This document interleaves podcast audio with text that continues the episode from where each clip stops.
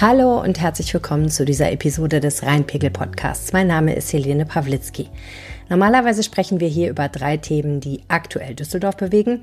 In der Urlaubszeit veröffentlichen wir die besten Episoden aus dem Archiv nochmal. Bastian Flehrmann ist der Leiter der Mahn- und Gedenkstätte in Düsseldorf. 2019 hat er einen Vortrag über die SS in Düsseldorf angeboten. Dreimal. Und jedes Mal kamen mehr Leute, als in den Raum passten. Daraufhin haben wir beschlossen, wir machen Bastian Flehrmanns Erkenntnisse zu einer Podcast-Episode. Dann können Sie alle hören, die sich für das Thema interessieren. Wie funktionierte die SS? Wie war sie in Düsseldorf organisiert? Und welche Verbrechen haben Düsseldorfer SS-Männer im In- und Ausland verübt? Das hört ihr hier heute noch einmal. Die Episode haben wir Weihnachten 2019 zum ersten Mal ausgestrahlt. Rheinpegel. Der Düsseldorf-Podcast der Rheinischen Post.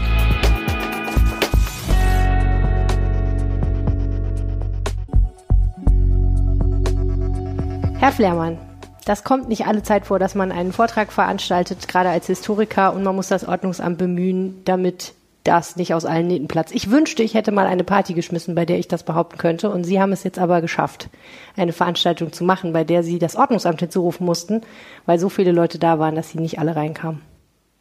Erstaunlich.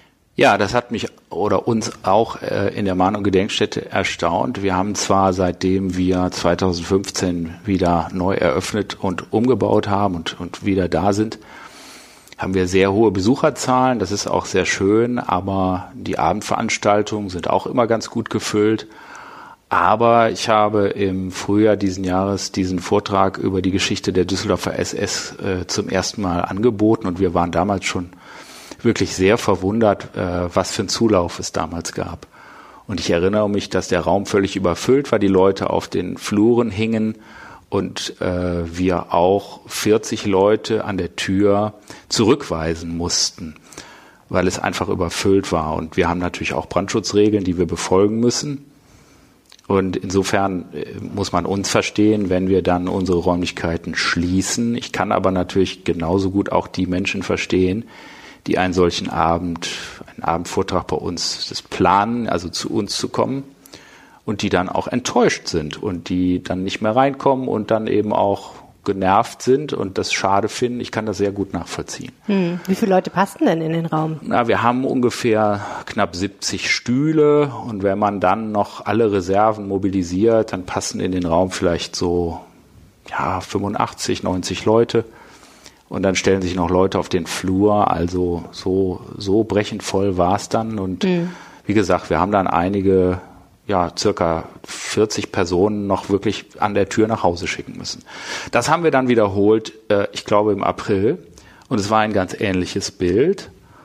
Und äh, jetzt im November haben wir das nochmal wiederholt. Und da haben wir den Ordnungs- und Servicedienst gefragt von der Stadt Düsseldorf. Das sind ja unsere Kolleginnen und Kollegen, wenn man so will. Äh, könnt ihr vielleicht am Eingang ähm, uns behilflich sein? Ähm, und das hat sehr gut geklappt, weil es wieder so voll war mhm. und eigentlich schon wieder noch voller als beim zweiten Mal. Und die Kolleginnen und Kollegen haben das total gut gemacht, weil die sind natürlich sehr erfahren darin, so Konflikte zu entschärfen, äh, einzuwirken auf die Leute mit, mit großer Ruhe und Geduld. Und das hat gut geklappt. Aber natürlich sind auch diese Leute traurig, wenn sie äh, dann extra kommen, aber nicht reinkommen. Mhm. Sie sprechen da jetzt so höflich drüber, aber wenn Sie den USD bemüht haben, hört sich das ja schon so an, als ob es zumindest beim zweiten Mal ein paar Leute gab, die ein bisschen weniger höflich waren, wenn sie weggeschickt wurden. Oder gab es da irgendwas, wo Sie jetzt sagen, hm, da waren wir schon so ein bisschen, war ein bisschen, wurde ein bisschen brenzlig die Situation? Nein, brenzlig wurde es nicht, aber die Leute sagen schon, dass sie dann traurig sind oder, oder enttäuscht. Und man muss sich unser Team also auch nicht als riesig vorstellen. Wir haben eben, wir haben abends haben wir da eine Aufsichtskraft und wir haben dann noch ein, zwei Kollegen. Aber ich muss ja dann oben den Vortrag beginnen und mhm. wenn dann Leute immer noch kommen, dann kann man auch nicht ganz unhöflich die Tür einfach zuschließen. Dann wissen die Menschen ja gar nichts. Was ist da los? Warum ist das abgeschlossen? Mhm. Also insofern waren wir dankbar, dass der OSD da Präsenz gezeigt hat. Also war mir eine Frage von, man muss genug Leute haben, um dann 40 Leuten auch äh, zu sagen zu können, was los ist und ja. die Situation schildern ja. zu können wahrscheinlich. Ja. Ne? Haben Sie irgendeine Erklärung dafür, warum die Leute so, so unbedingt diesen Vortrag hören wollen? Ja, das ist, das ist das eigentlich Spannende daran. Ähm, was wir immer wieder bemerken, ist äh, allgemeine Vorträge, allgemeine Sachen, ähm, also sozusagen das Wissen über die NS-Zeit generell. Ähm, da kommen immer mal interessierte Menschen. Aber immer wenn es sozusagen um den eigenen Nahbereich geht, wie war das in meiner Stadt, in meinem Stadtviertel, wie ist das hier in Düsseldorf abgelaufen, dann äh, erwecken wir das Interesse der Düsseldorferinnen und Düsseldorfer ganz besonders. Mm, und das ist ja auch klar. Sie als Journalistin wissen das. Es gibt dieses alte, ganz banale, aber eben zutreffende Wort, äh, Nähe schafft Relevanz. Mhm. Ähm, und deswegen gibt's Lokaljournalismus. Und, und ähm, im Prinzip machen wir das ja auch, nur wir schauen nicht auf die Gegenwart, sondern auf die Vergangenheit und schauen, was ist in dieser Stadt in der NS-Zeit passiert, wie gehen wir damit um. Mhm. Und ähm, wir haben ja einen Vortrag gehabt zur SS allgemein. Ich glaube, da waren 13 Leute.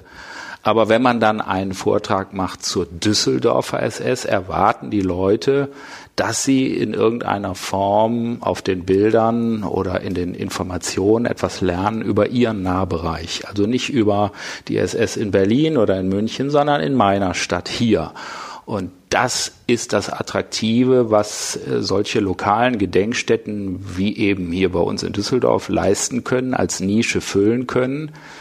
Ich glaube, dass die Menschen heute sehr, ähm, sehr große Fähigkeiten haben, in diesem Informationszeitalter, in dem wir leben, sich Informationen zu besorgen über das Internet und die Frage, an welchem Tag der Zweite Weltkrieg begann oder äh, wann Hitler Reichskanzler wurde, das ist heute in Sekundenschnelle abrufbar über das Internet und über verschiedene äh, mediale Repräsentationen.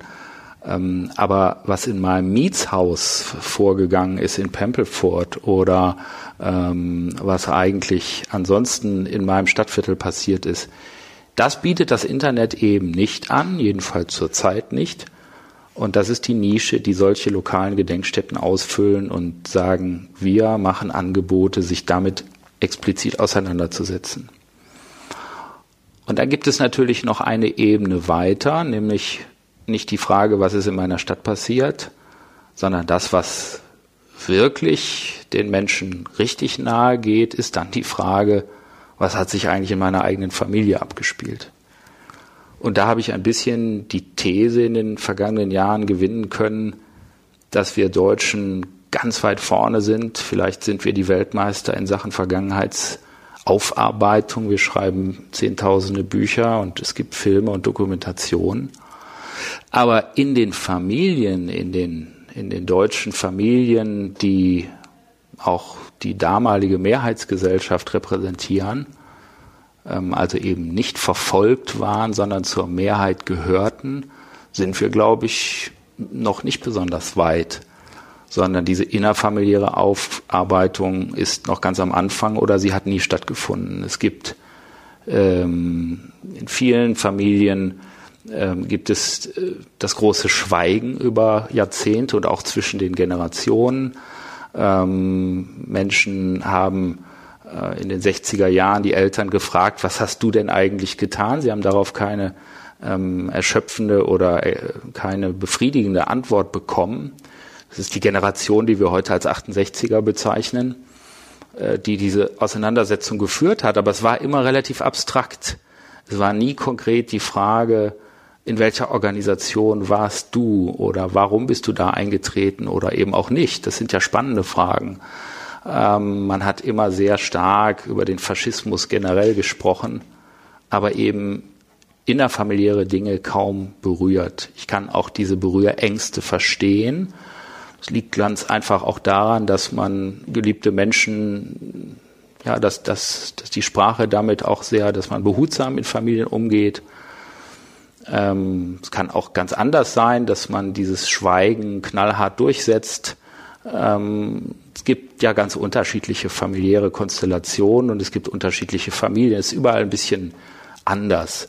Ähm, aber ich lerne hier von den Menschen, die, sagen wir mal, zwischen 60 und 80 Jahren sind. Das sind ja keine Zeitzeugen des Nationalsozialismus. Aber das sind Zeitzeugen der 50er und 60er Jahre und von denen lerne ich, dass sie in der Schule nichts ähm, wirklich beigebracht bekommen haben, dass sie da Defizite sehen, dass ihre Eltern geschwiegen haben, dass alle geschwiegen haben und dass man eigentlich erst Jahrzehnte später, und das trifft auf Düsseldorf auch zu, überhaupt erst über die öffentlichen Debatten, die waren ja immer etwas leichter zu führen, dann hin auch zur privaten Frage nach der eigenen Familie gekommen ist. Hm.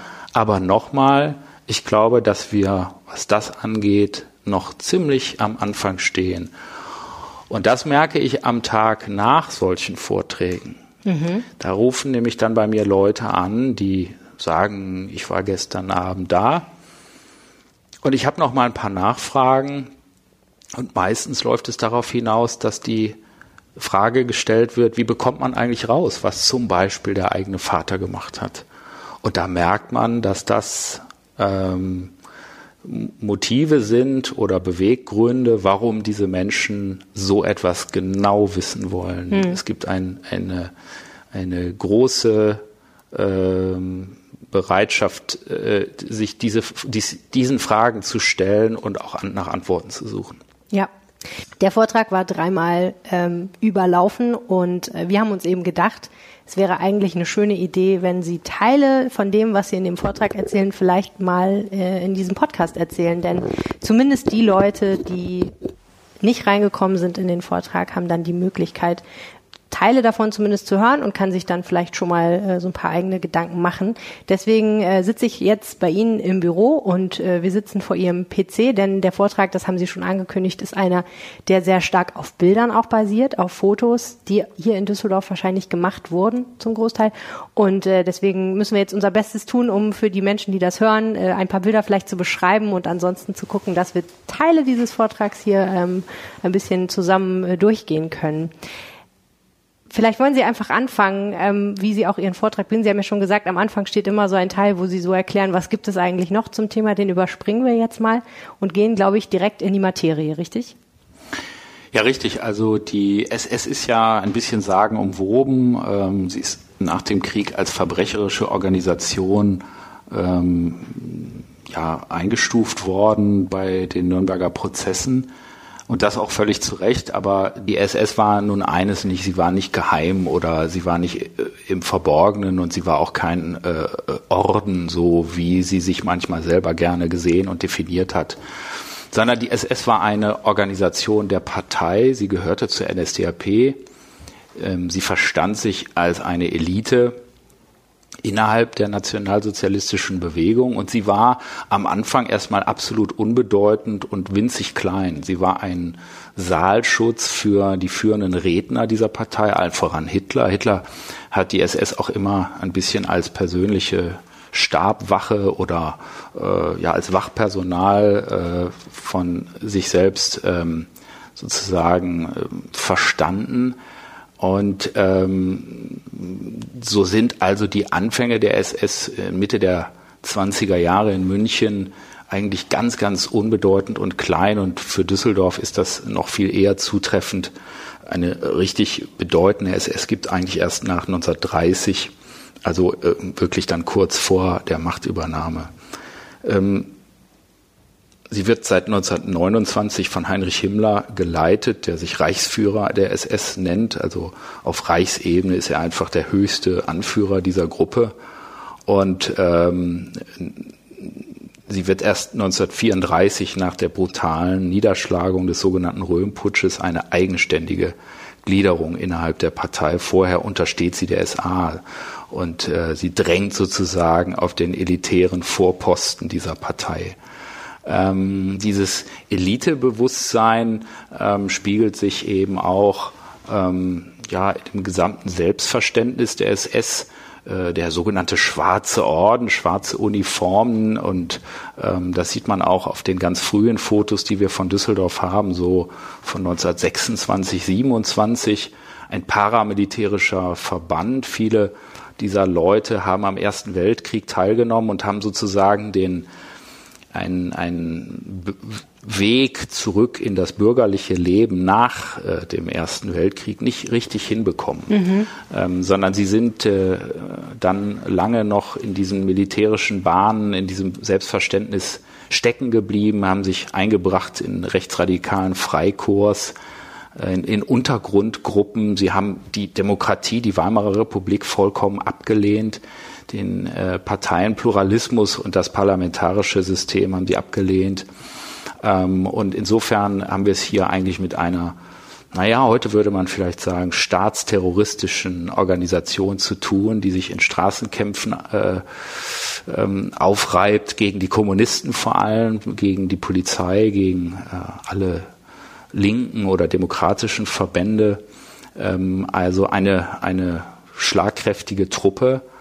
Aber es ist eben interessant, und das habe ich in meinem Vortrag auch deutlich gemacht, es gibt eben einen diesen Avantgarde oder Elite- und Ordensgedanken.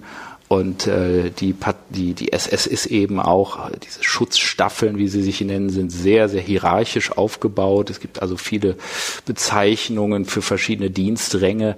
Aber man darf nie vergessen, dass bis 1945 die SS niemals eine staatliche Institution war, sondern eine Parteienorganisation, äh, die aber ständig staatliche äh, Exekutivaufgaben wahrgenommen hat und hoheitliche Aufgaben, die eigentlich dem Staat und seinen Organen vorbehalten waren, wahrgenommen hat.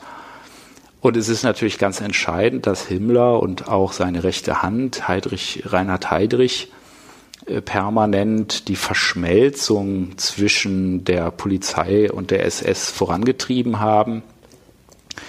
Ähm, man wollte sozusagen die SS verstaatlichen und die Polizei entstaatlichen, also eine, eine Melange, eine Mischung aus beidem entstehen lassen.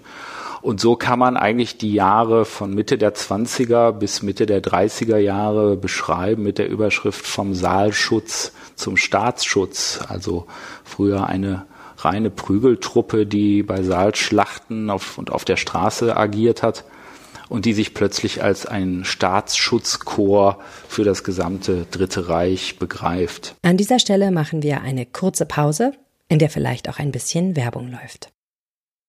Können wir nochmal zurückgehen zu den Fotos, die Sie gerade gezeigt haben? Sie haben ja gerade gesagt, das sind Fotos aus der Anfangszeit der SS in Düsseldorf. Ne? Mhm. Können Sie ein bisschen beschreiben, was man da sieht?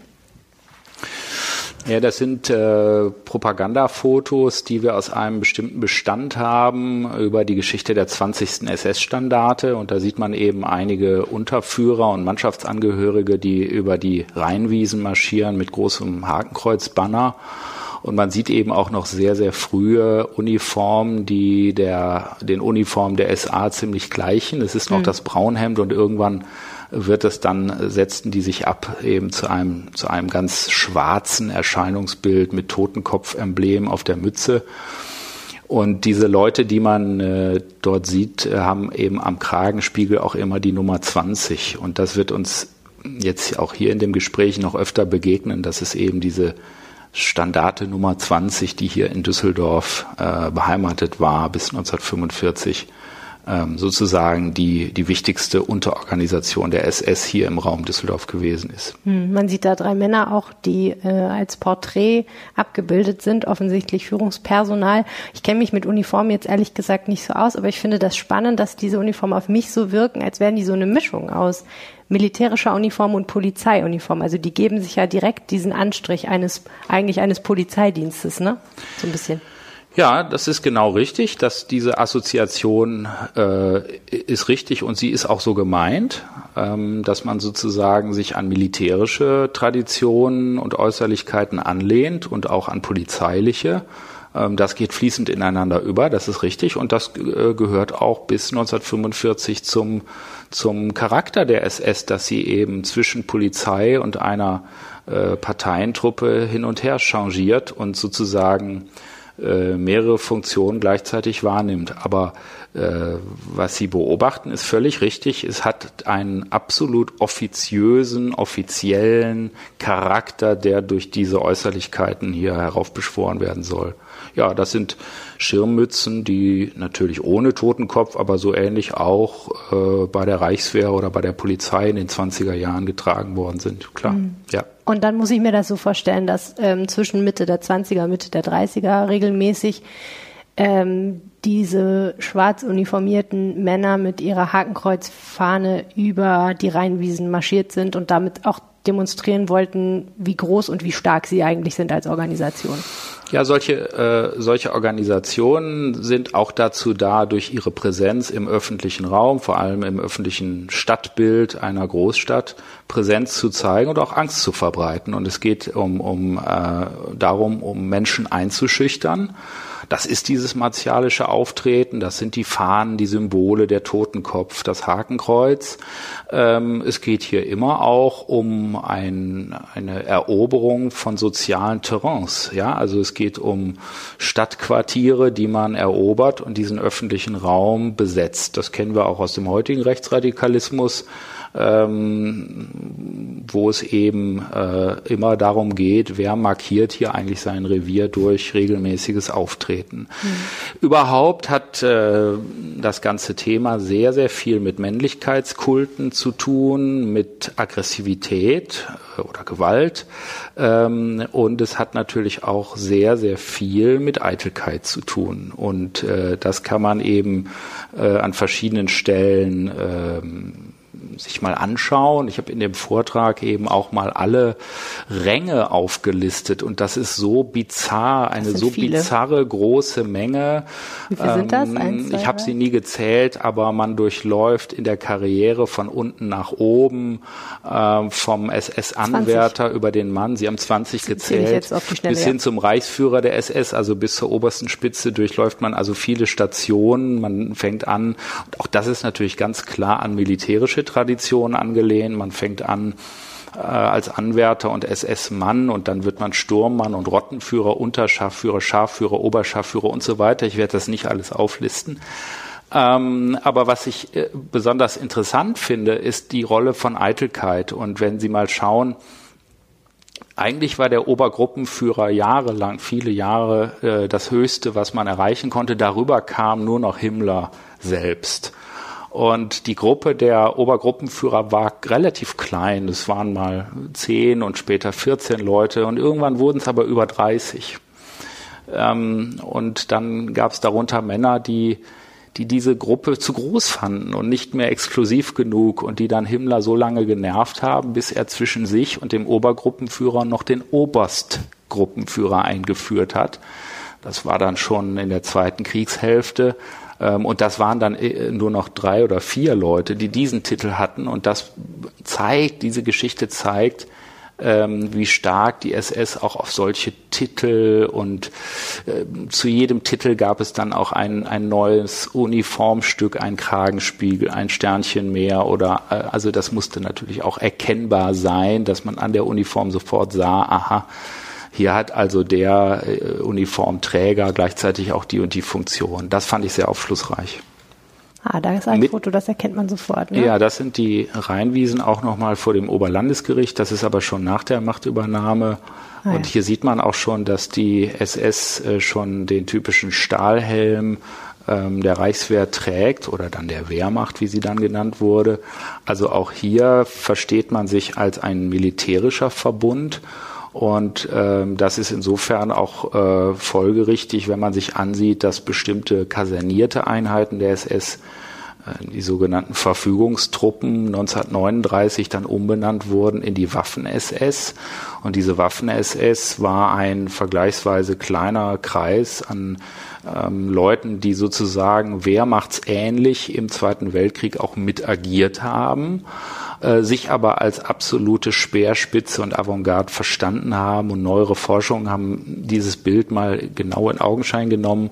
Die Waffen-SS war keine äh, sozusagen militärisch besonders schlagkräftige Truppe, äh, sondern sie war eher äh, etwas sehr viel weniger erfolgreich. Ähm, äh, aber sie war dafür, sie hat das wettgemacht durch besondere Brutalität gegenüber äh, Zivilisten in ganz Europa. Also die Waffen-SS ist eben auch als verbrecherische, als kriegsverbrecherische Organisation einzustufen. Aber hier sieht man, dass schon Mitte der 30er Jahre eben mit dem Stahlhelm posiert mhm. wird ähm, obwohl es dazu eigentlich gar keinen Anlass gab. Ich beschreibe das noch einmal kurz. Also man sieht hier äh, eine kurzgeschorene Wiese im Hintergrund, eben das von Ihnen beschriebene Gebäude und im Vordergrund äh, mit dem Rücken zur Kamera drei Männer in dieser Uniform mit äh, hohen Schaftstiefeln, blank geputzt und ähm, diesen weiten Hosen, die in die Stiefel gesteckt sind und den äh, Armbinden natürlich auch mit dem Hakenkreuz. Sie haben eine Standarte, ist das richtig? Ja. Eine Standarte mit dem Hakenkreuz, die Stahlhelm auf und da kommen eben eine ein ganzer Trupp kommt da offensichtlich auf diese Wiese marschiert und wird gegrüßt. Die sieht man dann eben mit dem Gesicht zur Kamera. Also ja, und die tragen alle auch den SS-Dolch, der auf seiner Klinge ähm, dann den Sinnspruch Meine Ehre heißt Treue ähm, eingraviert haben. Und diese Dolche werden heute also noch äh, unter Rechtsextremen oder bei Militarierhändlern äh, mit sehr hohen Preisen gehandelt. Und dieser Slogan, meine Ehre heißt Treue, wird eben heute auch noch zum Teil äh, im rechtsextremistischen Milieu tätowiert oder äh, spielt sonst wie eine Rolle. Hm. Also das ist eine, eine ähm, Elite, ähm, die sich als solche auch permanent definiert. Was interessant ist, ist, dass die SS eigentlich so zwei Seiten hat. Einerseits ähm, versteht sie sich als ja fast religiöser Orden. Ähm, sie äh, verfolgt eben auch Themen, ja, das geht so ein bisschen ins okkultistische, völkisch-esoterische hinein. Man lehnt äh, die äh, beiden christlichen Kirchen vollständig ab. Ähm, viele Männer treten aus den Kirchen aus und nennen sich fortan gottgläubig, so nennt man das. Sie interessieren sich für germanische oder eben pseudogermanische Mythologie. Ähm, sie feiern germanische Feste oder jedenfalls äh, das, was sie dafür halten. Das bedeutet, es geht hier nicht um empirisch belegbare historische Fakten, sondern die kreieren ihr eigenes Germanenbild, ähm, stellen sich sozusagen auch in die Rangfolge nordischer Völker Europas, ähm, ohne da wirklich genau historisch einen Überblick zu haben. Ähm, und ähm, Sie sehen sich auch als Rassenelite, also das heißt, sie zeugen Kinder, sie suchen sich arische Frauen aus, wie das so heißt. Sie müssen diese heiraten auch genehmigen lassen durch das sogenannte Rasse- und Siedlungshauptamt und es geht immer um ähm, körperliche Eigenschaften, um äh, Fragen der Körpergröße, um Haarfarben, Augenfarben. Ähm, also es äh, dreht sich sehr viel um ein, ja, kann man sagen, fast ein Religionsersatz, der da konstruiert wird.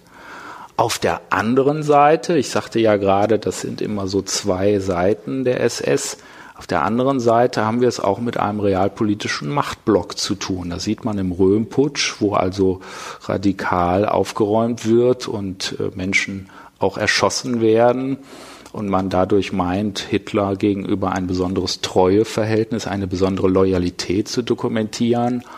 Ähm, die SS greift massiv in das Polizeiwesen ein. 1936 wird Himmler, der Chef der SS, eben auch der Chef der gesamten deutschen Polizei.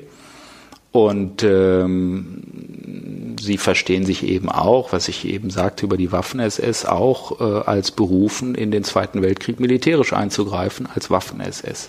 So, das heißt, wir haben es mit einer, mit einer Seite zu tun, knallharter Realpolitik, die hier betrieben wird, innerhalb dieser Diktatur. Und auf der anderen Seite ähm, ist es so der Spleen von Himmler, der von Hitler zum Beispiel auch teilweise belächelt wird, äh, mit diesem Germanen, äh, Germanen, ja, Kram kann man fast sagen, weil das wirklich sind viele Versatzstücke aus irgendwelchen esoterischen oder pseudo-völkischen, okkultistischen Elementen die Himmler sich da zusammenspinnt. Aber das macht es eben natürlich auch spannend, sich mit der SS zu beschäftigen. Wir haben es immer ähm, mit einem Anspruch und der Wirklichkeit zu tun, immer mit einer Diskrepanz zwischen Praxis und Theorie. Und das kann man eben an Düsseldorf auch sehr schön ablesen. Ähm, hier haben wir zum Beispiel mal einen Einblick, das ist ein Besuch Hitlers in der Stadt. Das ist Anfang Oktober 1937. Eine Postkarte oder sowas? Das ist eine Postkarte. Das ist auf der Königsallee. Da besucht Hitler die Stadt und äh, fährt in einem schwarzen offenen Mercedes vor. Ja, steht da drin und winkt der Menge zu und hinten ja. sieht man sehr sehr viele Menschen, die den Hitlergruß machen. Ja. Und genau diese zwei Elemente, nämlich der Führer und sein Volk, wird abgetrennt durch die SS. Und das ist eben typisch. Sie begreifen sich als Gruppe, die Hitler persönlich untersteht und sozusagen dieses Treuebekenntnis auch dokumentiert durch einen Schutz seiner Person. Das heißt, hinter diesem äh, Band oder dem Seil, was die Menge von der Straße abtrennt, steht als erstes eben eine Reihe schwarz uniformierter Männer und dahinter erst das in Anführungsstrichen normale Volk. Ne? Genau. Mhm. Also sie schirmen Hitler ab und man sieht auch im Wagen hinter ihm seinen persönlichen Adjutant, auch mit schwarzer Uniform. Und ähm, das ist, ist eben, ähm, kann man für Düsseldorf auch klar ablesen. Also immer wenn Hitler oder andere, auch große, prominente Führer in der Partei oder der Bewegung nach Düsseldorf gekommen sind, ähm, dann kann man sehen, dass die SS dort äh, einen gewissermaßen nicht nur symbolischen, sondern auch reellen Schutzgedanken ausformuliert. Hier haben wir ein Bild von der Einweihung des 39er Denkmals im Sommer 1939 am heutigen Reser Platz. Und da sieht man Karl Walter, den Kreisleiter der Partei in Düsseldorf. Man sieht einige Wehrmachtsoffiziere, auch SA. Und den Gauleiter äh, Florian sieht man auf diesem Bild nicht. Der ist ganz rechts. Und in der Mitte sieht man eben auch zwei hohe Brigadeführer, zwei hohe Offiziere, äh, der Schutzstaffeln, die sich da auch drunter mischen. Also nochmal, ähm, das gilt übrigens auch für die geheime Staatspolizei, Institutionen, die man gar nicht kennt, machen keinen Sinn. Ähm, sie müssen schon in der Bevölkerung präsent sein, denn nur wenn die Bevölkerung auch Angst und Respekt vor diesen Organisationen hat und sie kennt und weiß, dass es sie gibt, dann wirkt sozusagen auch diese Aura ähm, eines schwarzen Ordens. Hm. Wenn man, wenn man, wenn die nie präsent wären, würde man sie nicht, würde man nicht wissen, dass es sie gab. Und dann hätte man auch keinen Respekt. Also das ist, ist die, die SS tritt ständig in Düsseldorf ins öffentliche Erscheinungsbild. Was heißt das genau? Also gerade haben wir ein Bild gesehen, da stehen Sie eben als äh, lebende Schutzbarriere vor dem Führer an der Straße. Aber wie genau würde sich das jetzt im Alltag abgespielt haben? Wann würde ich als normale Düsseldorfer Bürgerin mit der SS in Kontakt gekommen sein? Na, zum Beispiel, indem Leute, die keine hauptamtlichen SS-Leute sind, am Sonntag ihre SS-Uniform anziehen und damit über die Straße gehen. Ähm, es gibt viele Polizeibeamte, äh, zum Beispiel bei der nicht uniformierten Polizei, ähm, zum Beispiel also bei der Kriminalpolizei oder bei der Gestapo, ähm, die keine Uniform haben. Ja, die, nur die Schutzpolizei trägt Uniform und die dann aber eben ihre, ihr privates Engagement, wenn man so will, vermischen mit ihrer hoheitlichen Aufgabe als Staatsbeamte und eben dann im Dienst ihre SS-Uniform tragen. Und manchmal haben uns überlebende Zeitzeuginnen oder Zeitzeugen auch gesagt, na, der hatte seine Gestapo-Uniform an. Und das geht also in der Erinnerung geht das so ein bisschen durcheinander, weil die, die Gestapo hatte keine Uniform, sondern ähm, da äh, sieht man, dass die Menschen damals schon diese Verschmelzung zwischen Polizei, Gestapo, SS, also schon wirklich ähm, verinnerlicht hatten und das sozusagen ähm, diese SS-Uniform durchaus im Stadtbild präsent waren. Wir haben es ja überhaupt spätestens ab 38, 39 mit einer uniformierten Gesellschaft zu tun. Junge Mädchen tragen die Blusen des BDM. Dann laufen über die Königsallee die Hitlerjungen in ihren Uniformen. Dann kommen Leute, die fürs NSV, für die Volkswohlfahrt Geld sammeln, Spenden sammeln oder fürs Winterhilfswerk. Dann kommen wieder, kommt eine Gruppe Wehrmachtssoldaten, die gerade Urlaub haben oder Freigang ähm, und sich die Beine vertreten und dann abends wieder in die Kaserne müssen. Also wir haben es ja schon mit einer Überuniformierung dieser, dieser Diktaturgesellschaft zu tun und ähm, von alledem hebt sich eben das schwarze Erscheinungsbild der SS als Elite nochmal ab. Ich finde immer auch für mich interessant, was, wie spiegelt sich sowas in einer städtischen Topographie? Ähm, und das ist auch so ein Zeichen. Die SS war nichts Geheimes, Okkultes, Verborgenes, sondern sie stand im Telefonbuch.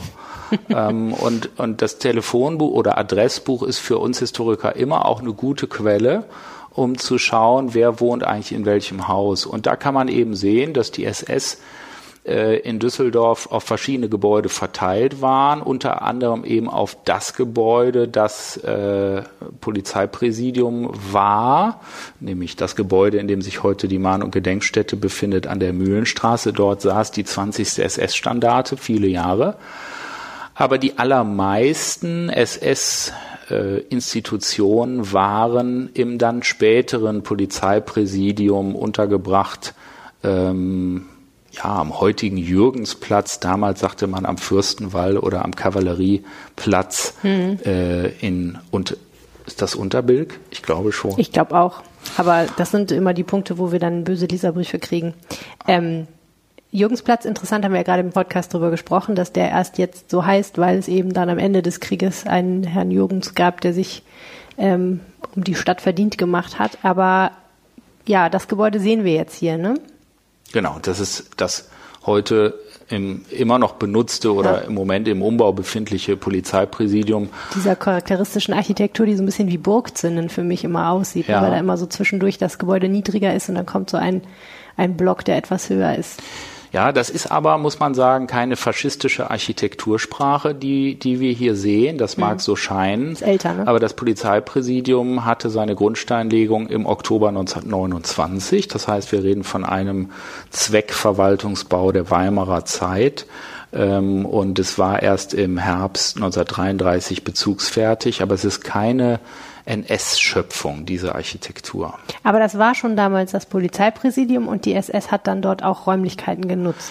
Ja, aber das dokumentiert auch nochmal diese Verschmelzung. Ähm, Sie müssen sich vorstellen, dass 1933 mit Friedrich Weitzel ein der führende SS-Kopf in Düsseldorf, den es gab, auf den wir gleich noch zu sprechen kommen werden, wird Polizeipräsident. Also ein Mann, der als Führer der Düsseldorfer SS jahrelang gegen diesen Staat gearbeitet hat, im Untergrund als Terrorist und der viele Straßenschlachten mitgefochten hat, dass ein solcher Mensch wird plötzlich äh, sozusagen von den neuen Machthabern im Innenministerium in Berlin, äh, wird er mit einem einfachen Funk, also mit, mit einem Funkbrief, ja, wird er zum Polizeipräsidenten ernannt, einer 500.000 Einwohnerstadt. Und dieser Mann ähm, treibt die Verschmelzung zwischen SS und Polizei wirklich hier in Düsseldorf auf eine Spitze, äh, indem er viele verschiedene Aufgaben gleichzeitig wahrnimmt. Also es ist eine Person mit einer Ämteranhäufung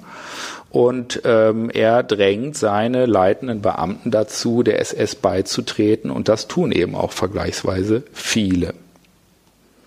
Wir haben ähm, sehr viel herausbekommen über die innere Struktur. Ich glaube, dass das vielleicht jetzt für die Hörerinnen und Hörer ein bisschen sehr äh, sehr kompliziert wird, wenn ich das alles aufdrösel. Aber interessant ist, dass sozusagen ähm, die Düsseldorf sozusagen ein, ein, ein Zentrum der SS im ganzen Rheinland und in Westfalen mhm. gewesen ist. Das muss man schon sagen. Viele verschiedene Institutionen der SS haben eben hier gesessen und äh, haben hier ihre Adresse gehabt. Dieser Oberabschnitt Westdeutschland, all das wurde von hier zentral gesteuert. Ähm, und äh, aus allem heraus sticht aber diese 20. SS-Standarte Düsseldorf, ähm, die eben ähm, äh, ab 1941 auch im Polizeipräsidium untergebracht war, aber die verschiedene Sitze und verschiedene Untergruppen wiederum hier in Düsseldorf gehabt hat. Mhm. Und äh, um mal ähm, eine Vorstellung zu bekommen, eine solche SS-Standarte, wie viele Männer sind das eigentlich, kann man sagen, dass ähm, kurz vor Beginn des Zweiten Weltkrieges 1938 äh, sich die Zahl bei etwa 3000 einpegelt. Ähm, und äh, das bleibt auch bis 1943 so. Wir haben da so einige äh, Jahresangaben. und das ist also die SS im gesamten Raum Düsseldorf. Das entspricht so dem NSDAP Gau Düsseldorf, also von der deutsch-niederländischen Grenze bis nach Wuppertal. Ähm, aber das Zentrum, das Machtzentrum dieser Standarte ist die Verwaltung zentral hier in Düsseldorf. Äh, und die war eben, wie gesagt, jahrelang auch in dem Haus, in dem heute nicht ohne Grund die Mahn- und Gedenkstätte für die Opfer des Nationalsozialismus sich befindet. Und das sind eben insgesamt 3000 Mann. Das ist also schon ein relativ stattlicher Verband.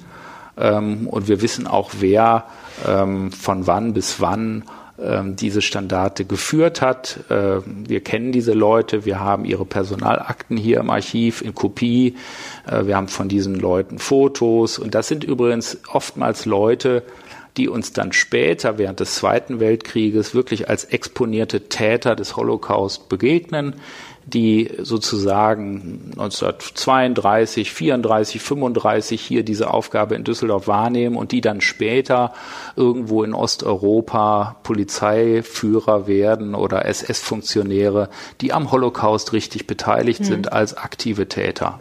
Interessant ist ja hier, dass jedes Jahr 32, 33, 34, 35 ein neuer Chef die 20. SS-Standarte führt. Ist das normal gewesen, dass das so häufig gewechselt hat? Ja, ähm, es gibt äh, drei Leute, nämlich Himmler, Heydrich und auch Werner Best, ähm, die nichts mehr lieben als das Spiel mit Personal. Also die SS, das Reichssicherheitshauptamt, die Gestapo, das alles ist ein riesiger, ein riesiges Personalkarussell. Ähm, die Leute werden ausgetauscht, es geht um Belobigung und es geht auch um Zurückstufungen.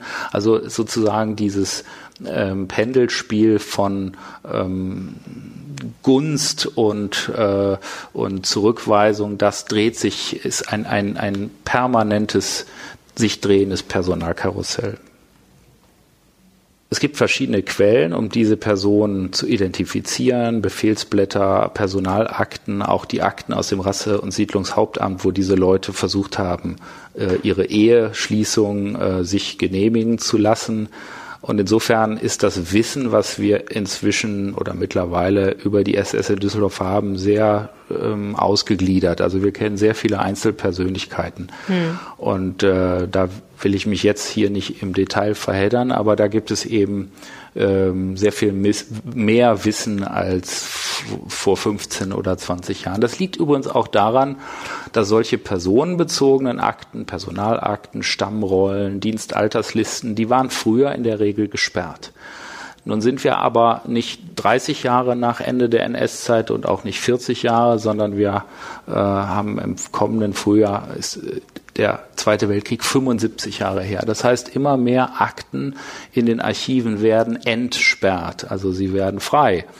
Ähm, und man kann ohne Probleme mit Datenschutz oder Personenschutz, diese Leute sind natürlich alle tot, ähm, kann man äh, heute an Akten herankommen, die vor 20 Jahren tabu waren. Mhm. Und ganz einfach, weil es Archivgesetzgebungen gibt in Nordrhein-Westfalen, in anderen Bundesländern genauso, die dieses, diese Einsicht eben verbieten und dann plötzlich diese Einsicht erlauben und mhm. ermöglichen. Und das ist natürlich ganz interessant für uns, ähm, dass wir äh, dass wir an diese Sachen rankommen. Ja, das Spannende ist natürlich, wie haben Sie das ja vorhin schon, Sie haben das ja schon vorhin gesagt, ähm, gerade für Menschen, die jetzt lange mit ihrer Familie in Düsseldorf sind, ne, die fragen sich natürlich, finde ich meinen Familiennamen dann irgendwann wieder ähm, und lerne dann, dass das, also weiß ich nicht, wer Rösener oder Jegi zum Beispiel heißt, lernt dann vielleicht, dass der Urgroßvater oder der Großvater, je nachdem, äh, dann doch eben so hoch aufgestiegen ist in der SS und so viel in Düsseldorf dann, äh, so viel Macht dann hatte. Das ist natürlich dann möglicherweise schon überraschend. Ja, das ist überraschend, gerade wenn in den Familien dann auch geschwiegen worden ist und es keine Dokumente mehr gibt. Ähm, und es ist auch belastend. Also es ist sozusagen die Familien, die einen solchen Täter oder ja, Parteigänger, Mitläufer, wie auch immer wir das hm. nennen wollen, in der Familie haben, ähm, sind davon auch belastet. Also es kann eine, eine, sozusagen auch eine familiäre Namensbelastung sein, aber ähm, was wir wir erleben im Umgang mit diesen heutigen Familienangehörigen eigentlich zwei Extreme. Ähm, wir haben es immer wieder mal damit zu tun, dass Leute das leugnen und ab, sehr abwehrend reagieren und sozusagen auch äh, sagen, das, was ihr da behauptet, stimmt alles nicht. Das sind so Abwehrreaktionen. Und mir persönlich ähm, nötigt es wirklich großen Respekt ab, was andere Familien machen, nämlich die sagen, ja, das ist so gewesen. Ähm, wir können es aus unserer heutigen Sicht, wir können es nicht mehr ändern, wir können mhm. die Geschichte nicht zurückdrehen. aber unser Urgroßvater hat diese Rolle gehabt und dazu, das, das, das, das ist so und ähm, ja. Kann man sich nur mit auseinandersetzen. Dann, dann setzen die sich sehr ernsthaft auseinander, das gibt es und die forschen dann eben dazu und wollen alles wissen.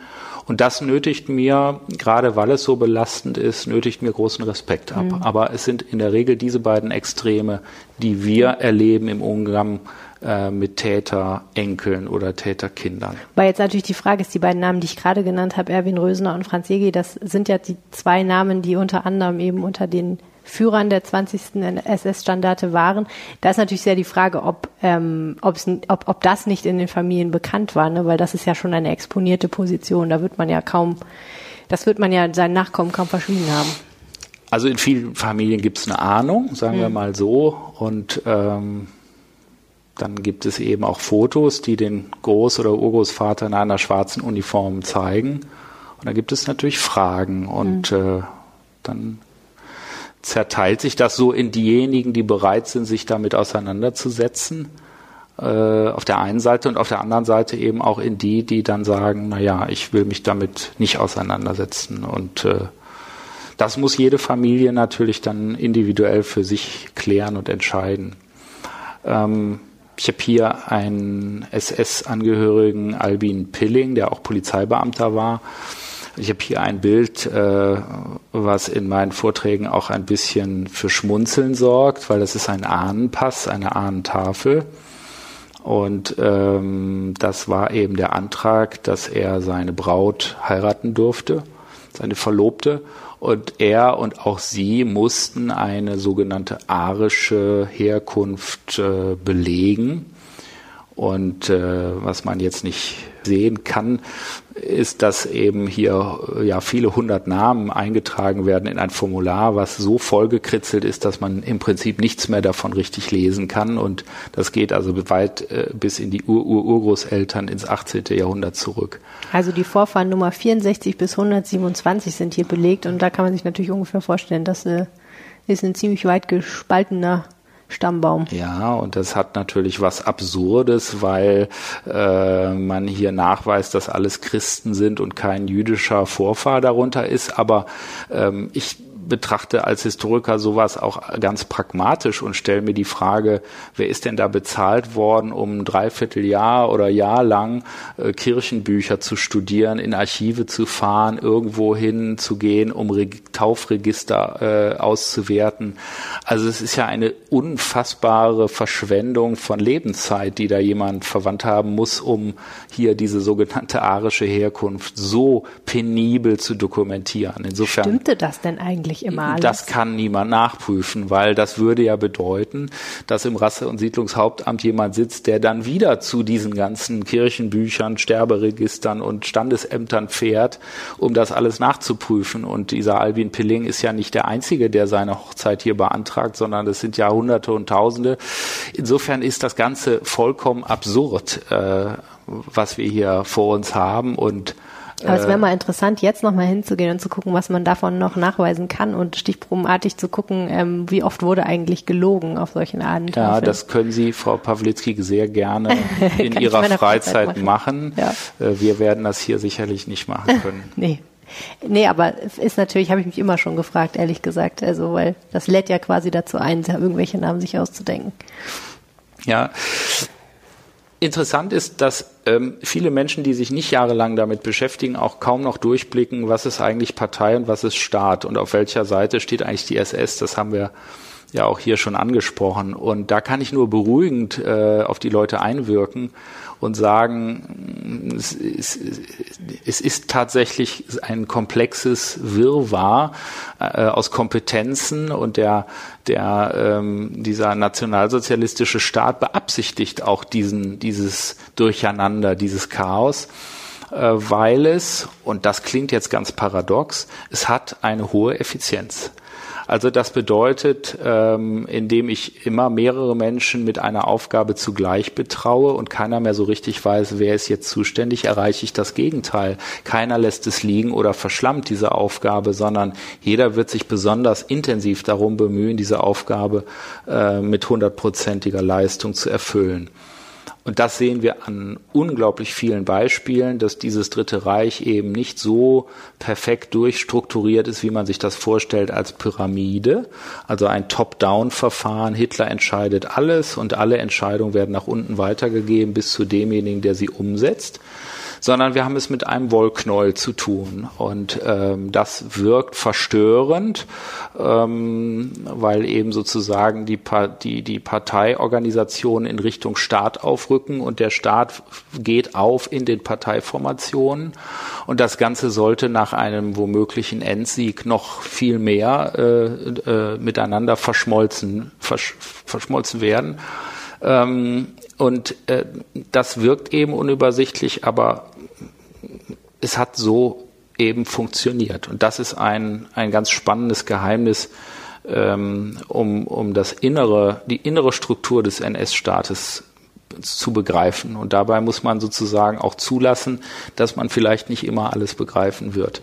Ich Aber will da, ich will da auch auf, gerne. Auf lokaler Ebene wahrscheinlich ja, dann, ne? Auf lokaler Ebene ist es zum Teil noch viel schlimmer. Denn Sie dürfen nicht vergessen, dass es ja in dieser Diktatur immer auch noch den konventionellen preußischen Verwaltungsstaat gab. Es gab ja Gerichte und es gab Regierungspräsidien, die gab es schon im 19. Jahrhundert. Die gibt es auch heute noch. Also das sind ja ganz lange Kontinuitäten.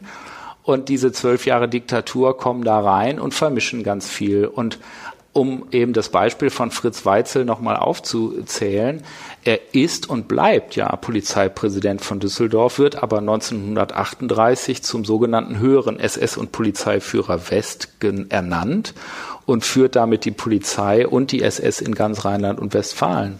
Und das heißt auf gut Deutsch, dass dieser Fritz Weitzel, wenn er in den Spiegel guckt, sein eigener Untergebener und sein eigener Chef gleichzeitig ist.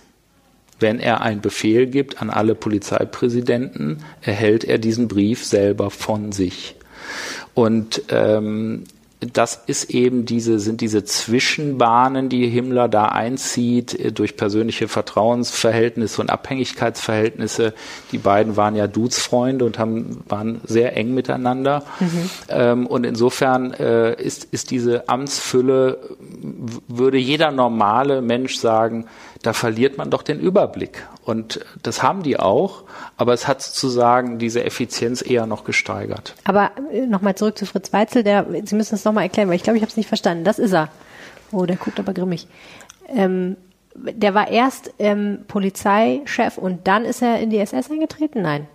Nein, der war sozusagen ganz, ganz früher SS-Funktionär und äh, ist ja deswegen zum Polizeipräsidenten so. von, von Hermann Göring okay. ernannt worden. Und, und dann war wurde das, er SS-Führer West. So. Nur, nur das war er sozusagen auf der Beamtenebene. Er hat ein, ein, auch einen äh, Beamtenlohn bekommen. Ähm, aber er wurde dann von Himmler persönlich noch ausgesucht als höherer SS- und Polizeiführer. Mhm. Und ähm, insofern äh, ja, nochmal, er ist dann in dem Moment eigentlich sein eigener Chef und sein eigener Untergebener gleichzeitig. Wissen wir irgendwas darüber, wie er das persönlich aufgefasst hat? Hat er darüber irgendwas gesagt, das irgendwie gerechtfertigt oder war das einfach, war einfach so? Musste Nein, man nicht rechtfertigen? Ich, ich, glaube, dass äh, das, was er schriftlich hinterlassen hat, zeugt immer von einem sehr, sehr überbordenden Selbstbewusstsein. Und ich glaube, dass er diese Ämterfülle auch äh, nach außen hin spielend und leicht äh, gleichzeitig alles erfüllt hat. Ähm, ich glaube aber auch, dass er sehr genau gewusst hat, dass es vor allem nicht eine fachliche Qualifikation war, äh, er war, hatte eine abgebrochene Schlosserlehre, ähm, sondern es war ein, ein ideologisches, äh, er war, war sozusagen der Nazi par excellence in Düsseldorf und er war im Prinzip Himmlers Mann im Rheinland. Und, und dieses, äh, diese Ehre in Anführungszeichen, das hat ihn, glaube ich, am meisten beflügelt, diese ganzen Ämter gleichzeitig zu erfüllen. Er war auch Führer des SS-Oberabschnitts West. Ähm, also er hat wirklich, er war ein Multifunktionär innerhalb der SS und ich halte ihn auch innerhalb der SS insgesamt für den Raum Düsseldorf, Rheinland, für absolut die führende und herausragende Persönlichkeit. Und um so aufzusteigen, musste er zum einen ein lupenreiner Ideologe sein und zum anderen wahrscheinlich auch seine Karten gut ausgespielt haben, oder?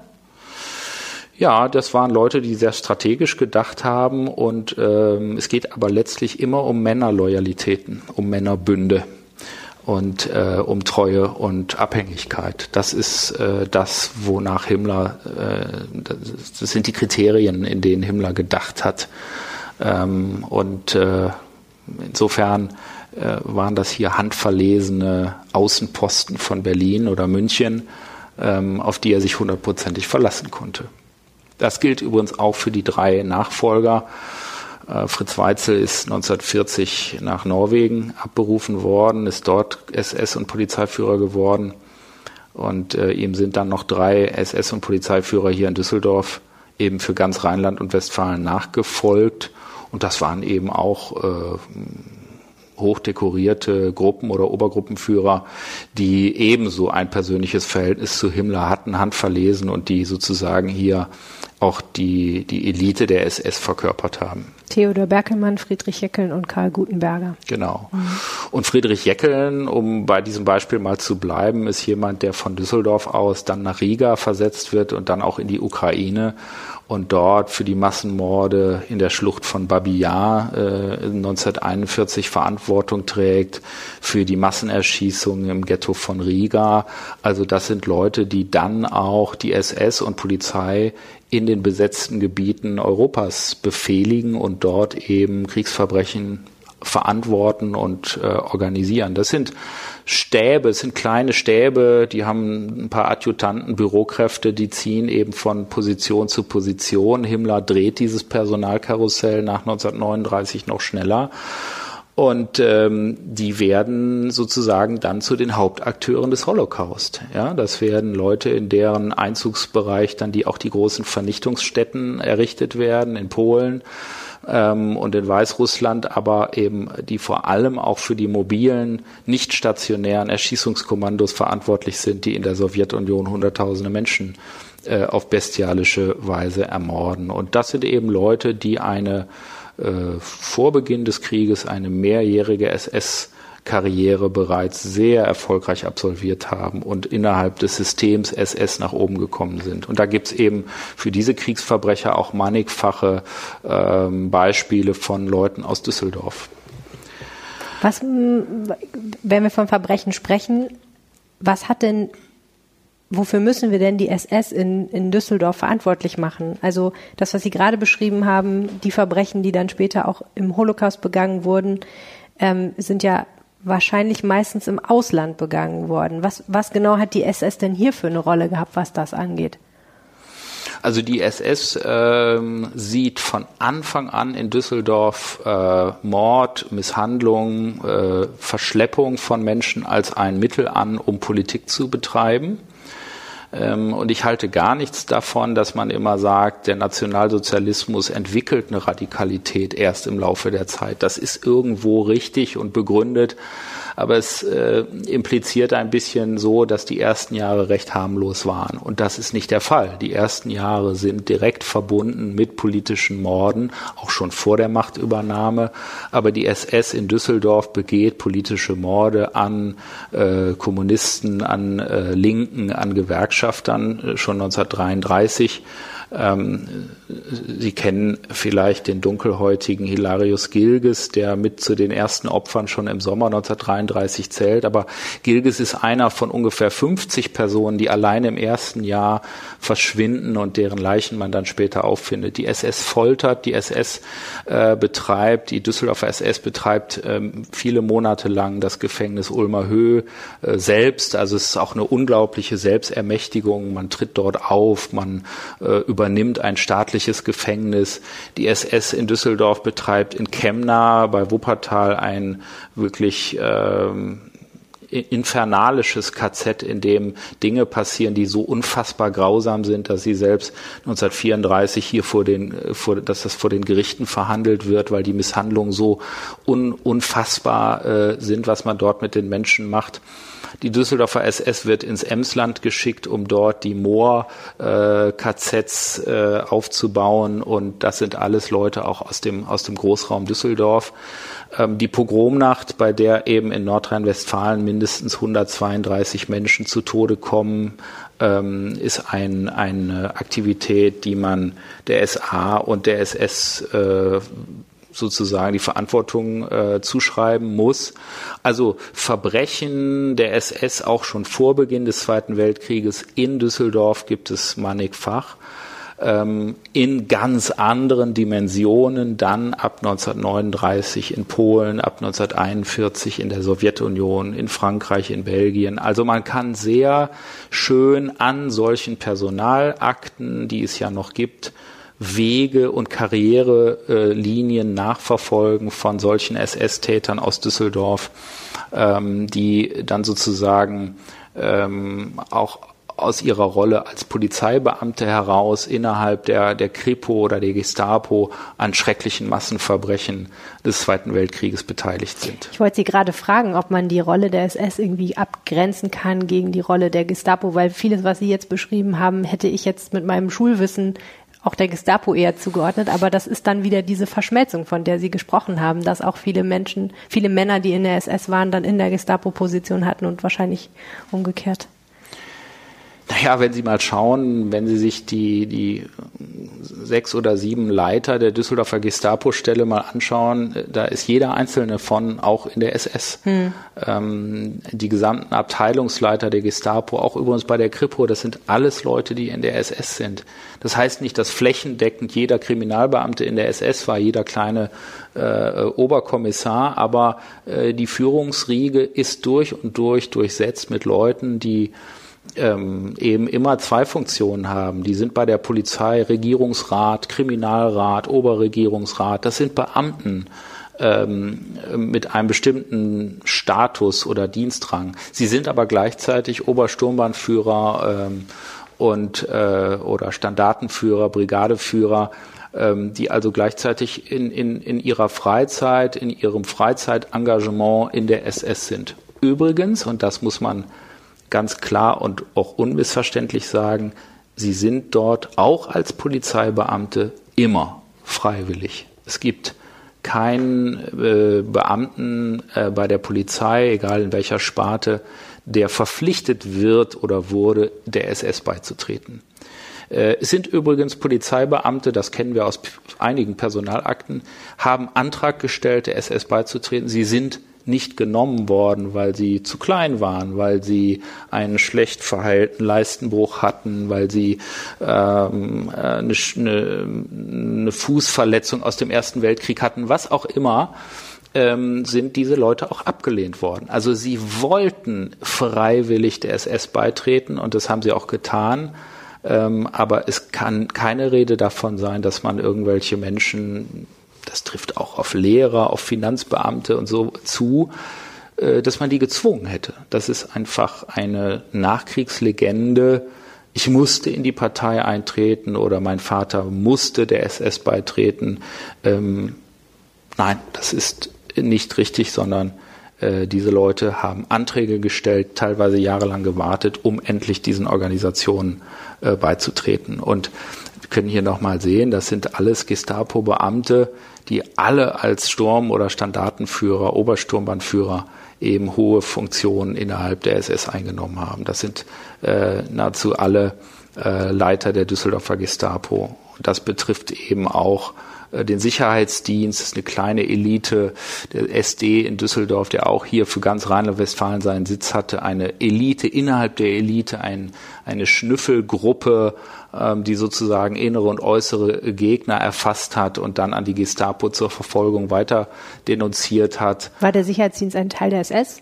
Der Sicherheitsdienst war innerhalb der SS eine, okay. eine kleine Elite, die 1931 von Heydrich gegründet worden ist ähm, und die aber dann sehr viele hauptamtliche und nebenamtliche Tät äh, Mitarbeiter hatte.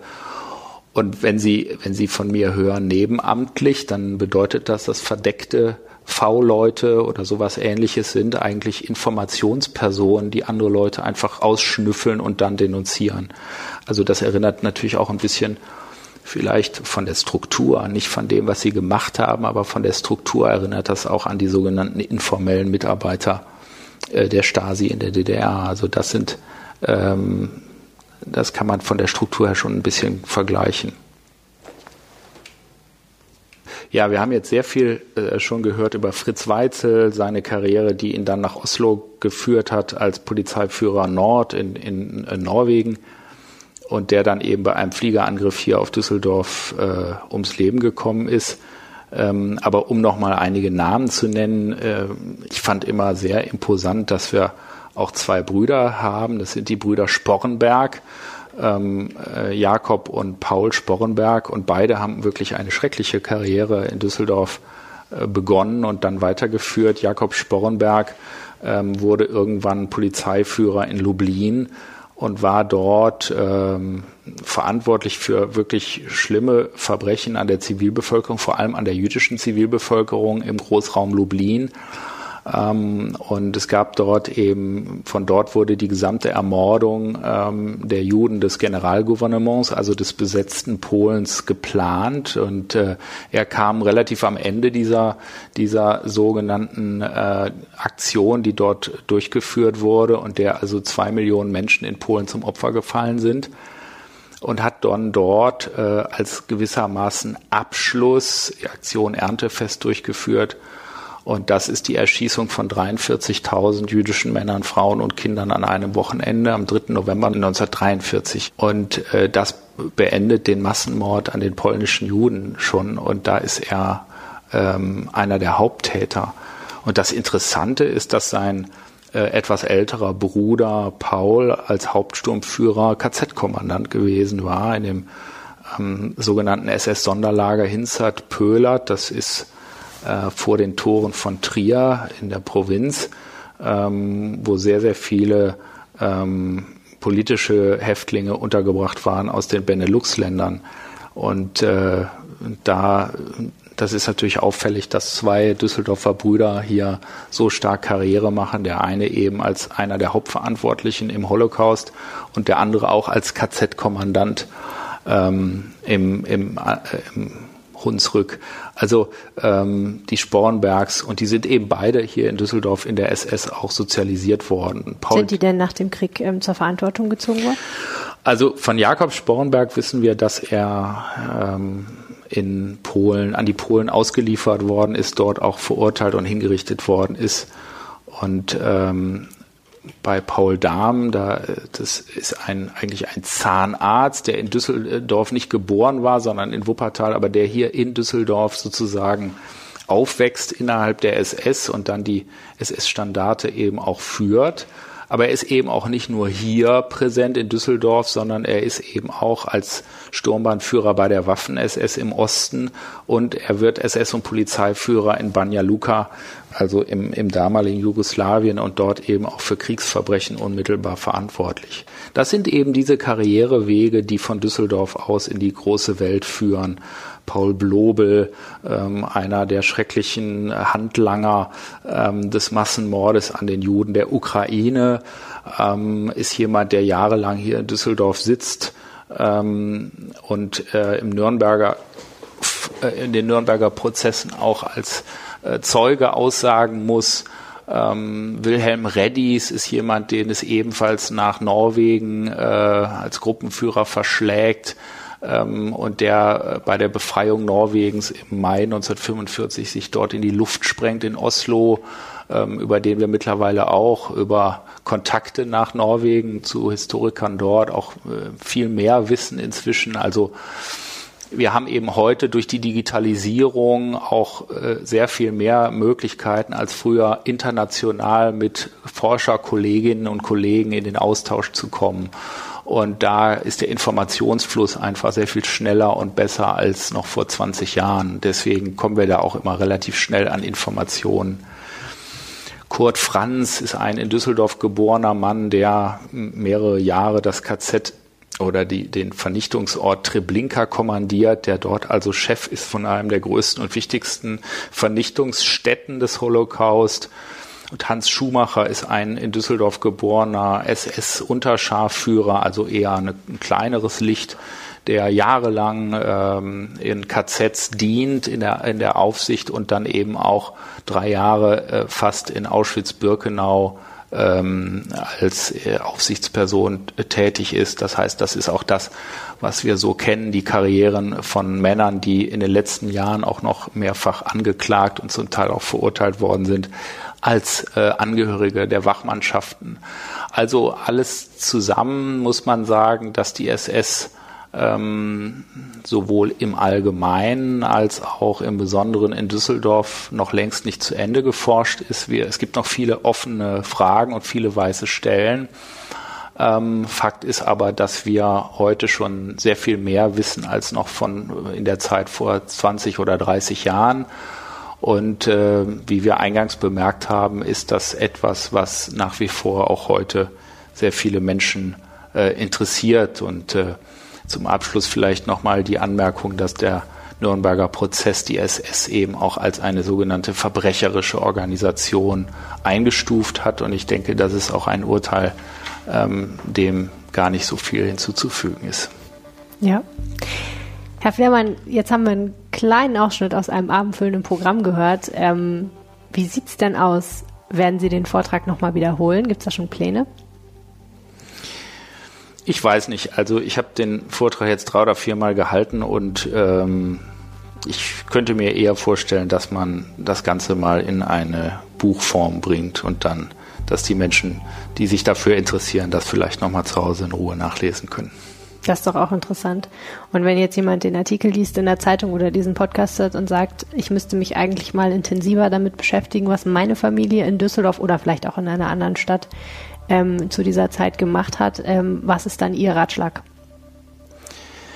Na, das ist, ähm, man kann äh, sehr gut eigentlich heute auf eigene Faust forschen, das Bundesarchiv mal anschreiben in Berlin, ob es da Auskünfte gibt. Aber ähm, warum sollte man nicht die, die Profis vor Ort nutzen? Also in jeder Stadt gibt es ein, entweder ein Stadtarchiv oder ein Kreisarchiv oder eben in den größeren Städten auch die NS.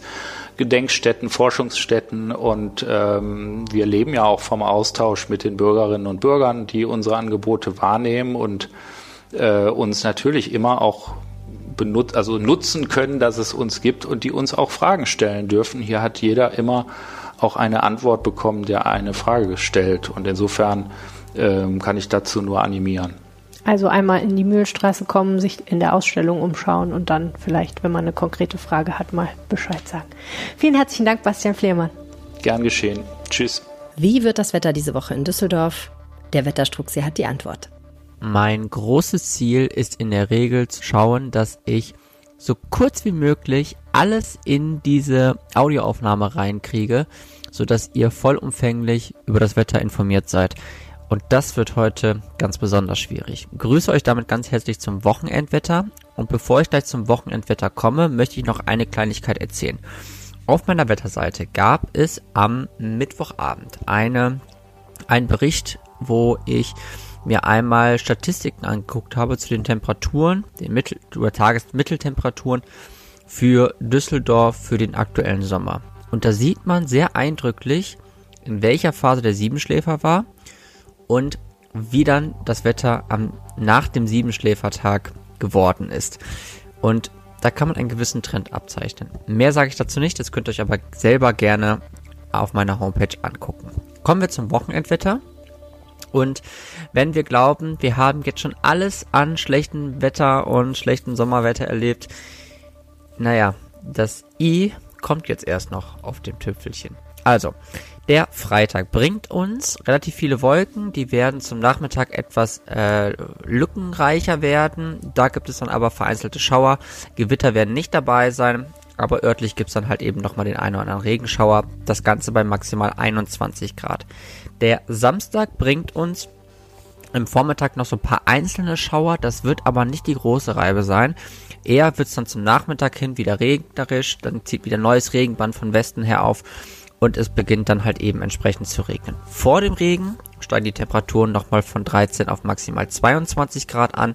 Mit dem Regen geht es dann auf 16 Grad runter und in der Nacht zum Sonntag dann auf 13 Grad zurück. Der Sonntag selbst bringt uns immer wieder Schauer und Gewitter. Das Ganze bei ungemütlichem Wind und maximal 17 Grad. Wärmer wird es wahrscheinlich nicht werden. Und dann werfen wir noch kurz auf, einen kurzen Blick auf die neue Woche, denn die bringt uns etwas Wetterbesserung, das zum einen und zum anderen, wenn ihr in die Apps eurer ähm, ja, eures Vertrauens reinschaut, was das Wetter betrifft, dann seht ihr, dass die Temperaturen deutlich ansteigen werden. und gerade so in Richtung 12, 13. August durchaus mal so 35, 36 Grad angezeigt werden. Das könnte durchaus passieren. Aber ich mahne zur Vorsicht, das ist noch ein ganz schönes, äh, ganz schönes Stück hin und die Modelle sind sich da überhaupt nicht einig. Das heißt, da müssen wir auf jeden Fall noch ein bisschen abwarten, wie es dann in der nächsten Woche weitergeht. Bis dahin wünsche ich euch auf jeden Fall eine gute Zeit und wir hören uns dann nächste Woche wieder zum Wochenendwetter. Also bis dann, ciao, ciao. Das Düsseldorf-Wetter vom Wetterstruxi Jens Strux. Mehr Infos wie immer auf jensstrux.blog. Das war der Rheinpegel für diese Woche. Feedback gerne an rheinpegel.rheinische-post.de. Mein Name ist Helene Pawlitzki. Danke fürs Zuhören. Bis bald. Mehr im Netz. Alle Nachrichten aus der Landeshauptstadt findet ihr auf rp-online.de slash Düsseldorf.